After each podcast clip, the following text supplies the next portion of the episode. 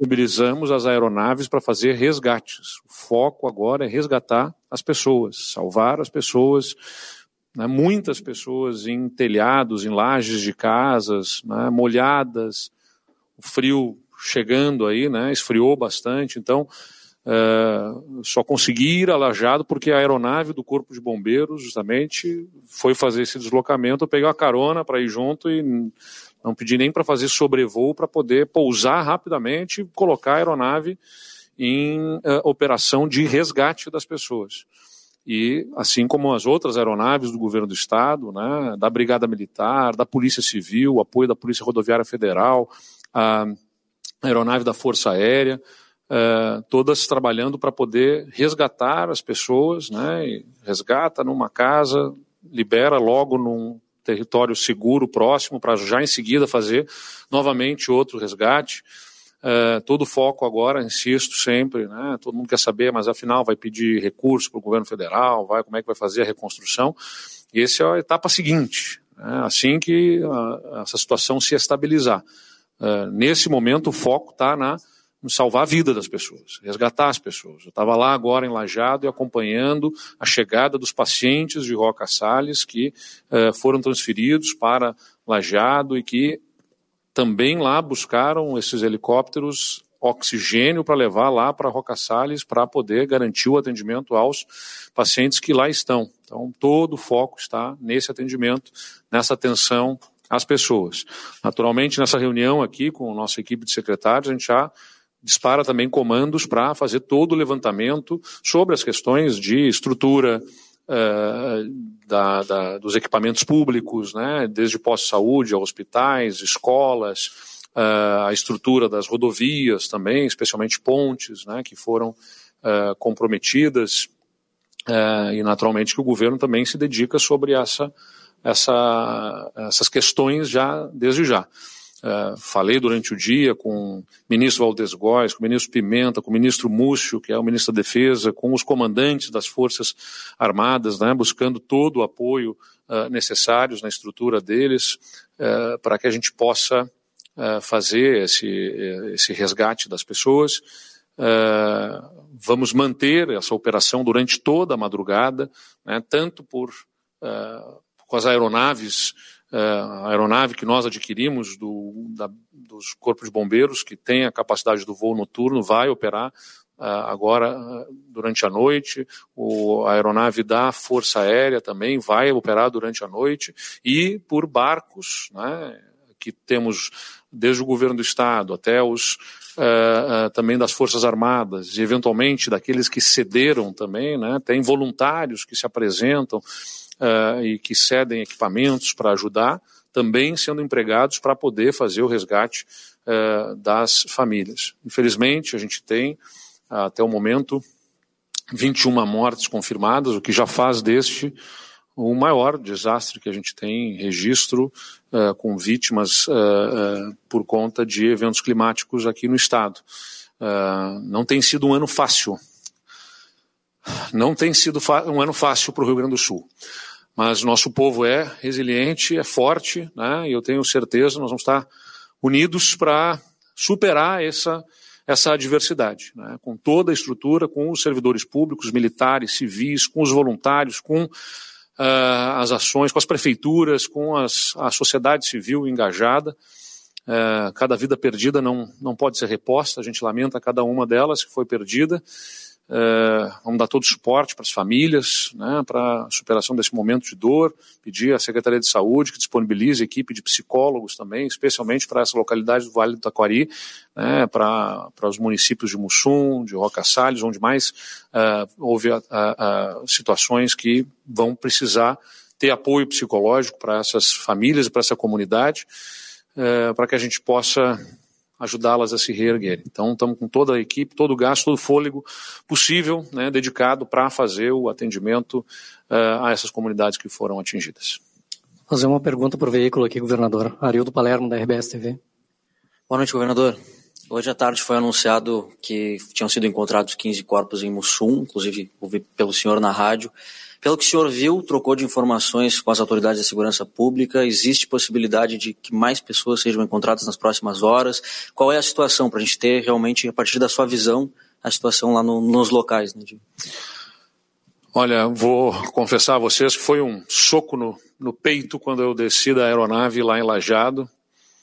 E ao desembarcar da aeronave, recebi essa informação, né, que ainda estava sendo feito uh, esse levantamento para ser confirmado, e assim que obtive a confirmação, compartilhei. Então, quando eu desci da aeronave, não tinham sequer relatos ainda de desaparecidos, que dirá falar em mortos. Por quê? Porque a comunicação está uh, uh, completamente comprometida naquela região. Né? Então, uh, os esforços estão sendo feitos, né, buscando atender a todas essas comunidades.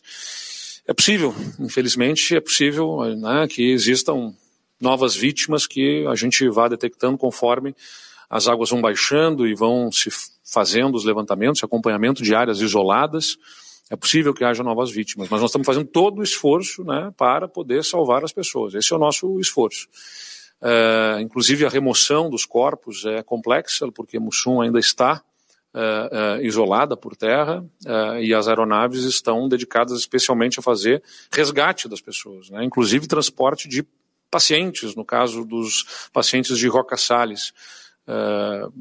E, e por isso o, o, a retirada desses corpos, inclusive, pode levar mais alguns instantes, aí, mas assim que for possível, naturalmente. O IGP também, Instituto Geral de Perícias, já mobilizado para fazer a, a, toda a perícia adequada para a identificação também desses corpos e assim que restabelecermos as conexões com o Musson e com os familiares todos, identificar então uh, essas pessoas. Então, infelizmente, pode ser, sim, que venhamos a ter novas vítimas, mas nós não temos como ainda precisar isso neste momento.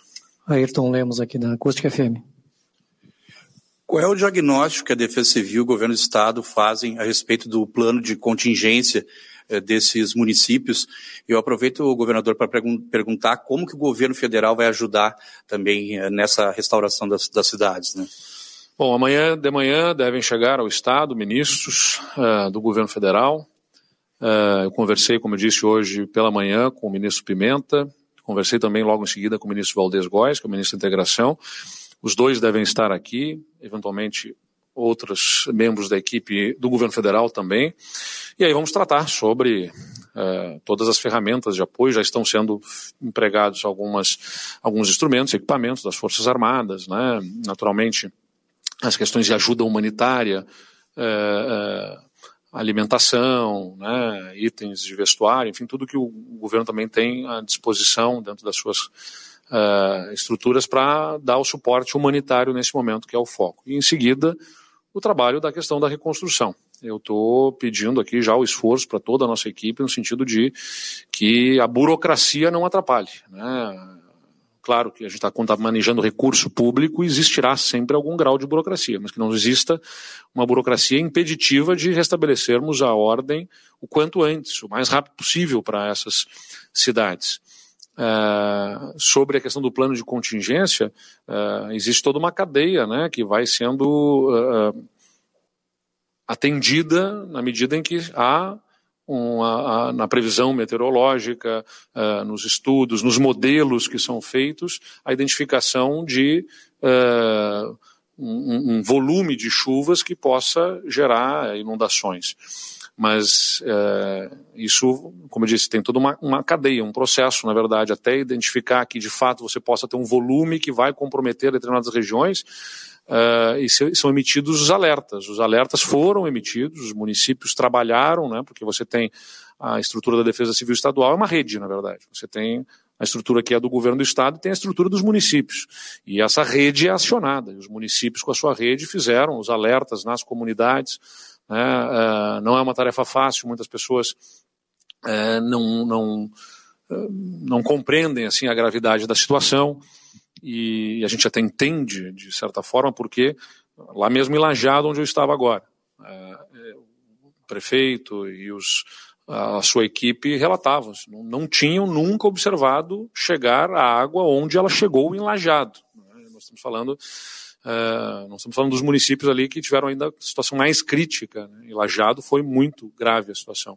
Em 2020 eles tinham tido a maior uh, uh, enchente e agora tiveram uma ainda maior, atingindo zonas da cidade que nunca tinham observado, pelo menos nessa geração, nas pessoas que aí estão para poder contar a história observada em Lajado. Então, o que, que acontece? Você emite os alertas e as pessoas naquelas comunidades que mais usualmente são atingidas, eventualmente até levam mais a sério para poder sair, porque já estão um pouco mais acostumados. Em localidades em que isso não costuma ocorrer, as pessoas às vezes colocam em dúvida, né, custam a, a, a atender a esses alertas quando finalmente a água realmente está chegando num nível já inesperado e que começam a se alertar.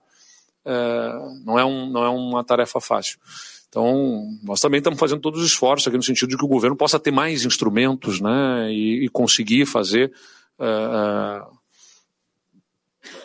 um trabalho preventivo ainda melhor, ainda mais uh, robusto para proteger. Mas o que efetivamente veio a chover, porque não, é, não foi a chuva numa cidade especificamente, né? foi em toda uma região, em, em bacias hidrográficas que se conectam e que vão depois uh, fazendo essa água né, descer, uh, que comprometeram primeiro no Vale do Taquari, e que é importante ressaltar aqui também, chegam à bacia do rio Gravataí, que vai também gerar, e os alertas já foram emitidos, e se está fazendo o trabalho todo com as prefeituras, no sentido também de, durante esta noite, Uh, uh, buscar fazer remoções de famílias em localidades nas cidades da região metropolitana, uh, da, que são atingidas pela bacia do rio Gravataí, por conta da possibilidade de toda essa água, desse volume de água que está vindo, uh, que também eventualmente as pessoas não, não entendem, né? não está chovendo e vai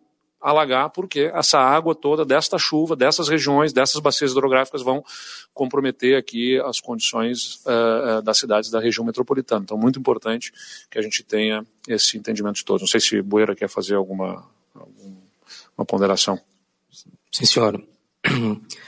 É, dentro do que o senhor é, foi dito aqui, governador, esses alertas eles foram então emitidos, né, com, com tempo razoável para que os planos de contingência dos municípios fossem observados, né, mas infelizmente é, quando nós falamos em meteorologia nós estamos falando em previsão, né, e essas previsões elas são feitas a partir de determinados modelos, né?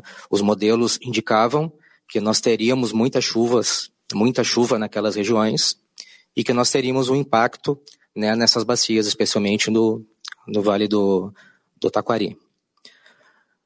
Uh, nós estamos fazendo, junto à Defesa Civil Estadual, desde o início do ano, um trabalho junto às coordenadorias municipais de proteção e defesa civil, no sentido de que seus planos de, de contingência eles fossem é, atualizados né, ou elaborados naqueles municípios que não, porventura, não tivessem seus planos é, finalizados. Uh, sabemos também que muitos municípios né, não possuem uma defesa civil estruturada, diferente do que nós vimos no município de Lajado, né, uma defesa civil bem organizada, né, mas não é a realidade de todos os municípios do nosso estado. Então, nós precisamos é, seguir né, com este trabalho, estamos fazendo isso desde o início do ano, junto às coordenadorias municipais de proteção civil, no sentido de convencer, convencer os municípios da necessidade, porque é justamente nessas horas de crise que a gente é, vê a necessidade de que se faz é, dos municípios terem os seus planos é, de contingência é, municipal. Penúltima pergunta, Vitória Fagundes, do Correio do Povo. Boa noite, governador. Então, mais de 250 pessoas estão incomunicáveis na região de Mussum. E eu queria saber com o senhor se há alguma informação ou atualização dessa situação, já que essas famílias buscam por informações da, dos seus parentes. Outra pergunta é como que as equipes estão se comunicando uh, uh, com as equipes de resgate nas regiões afetadas e se tem a possibilidade de aumentar o número de mortos em Mussum. Ah, como eu disse, ainda é imprevisível, uh, mas é bastante possível que existam mais vítimas, conforme as águas forem baixando e o esforço todo no resgate, né, vai chegando as equipes, porque a, a, a, um menor volume d'água consegue diminuir a correnteza e conseguem esses barcos se movimentarem, acessar localidades, uh, podem ser eventualmente localizadas novas vítimas. Né? Mas é, é, não tem nem como prever isso, né? nem dizer que é o que vai acontecer, mas também não tem como descartar. O importante é que existem dezenas, centenas de homens e mulheres, né, especialmente é, do Corpo de Bombeiros e da Brigada Militar, empregados nesse esforço. E eu sou muito grato a cada um deles por estarem fazendo o maior esforço é, para resgatar essas pessoas. Então, essa, essa dificuldade de comunicação se dá porque ao alagar a, a, a localidade, foram alagados uh, os equipamentos que estão junto às torres de comunicação, de telecomunicações, a energia que faltou, torna, faz as pessoas não terem bateria para carregar o celular, se é que estão com o celular em mãos. Então, isso tudo torna muito difícil essa comunicação. Uh, o que se trabalha é justamente para que com essas equipes em campo a gente consiga acessar as localidades e possamos ir fazendo os resgates. Uh, todo o esforço está sendo feito por água, né, por uh, terra até onde possível e pelo ar também, com as nossas forças de segurança para poder resgatar e, e, e devolver essas famílias em segurança, essas pessoas em segurança para suas famílias. Última pergunta, Felipe Bax, GZH. Governador, tem essa lista que está circulando em Mussum com mais de 200 desaparecidos. Essa informação é oficial ou não? Qual que é a informação que se tem em relação a desaparecidos ou pessoas a serem resgatadas durante a madrugada? Eu não tenho essa informação de uma lista oficial. Eu vou passar aqui ao nosso chefe da Casa Militar, Coronel Boeira, para trazer algum conteúdo. Nós não temos relação de desaparecidos. É, isso até nos chama atenção no momento do, do, do resgate das pessoas que ainda encontravam-se sobre as suas residências.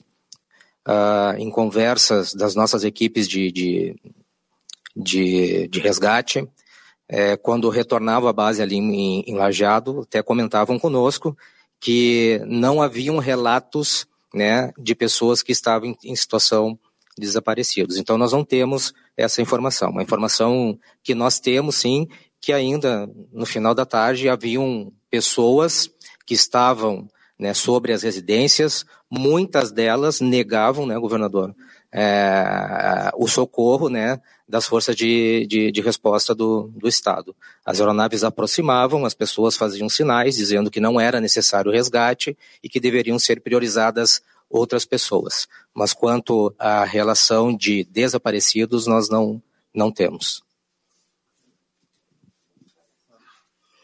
Então, é, como eu disse, estamos fazendo todos os esforços.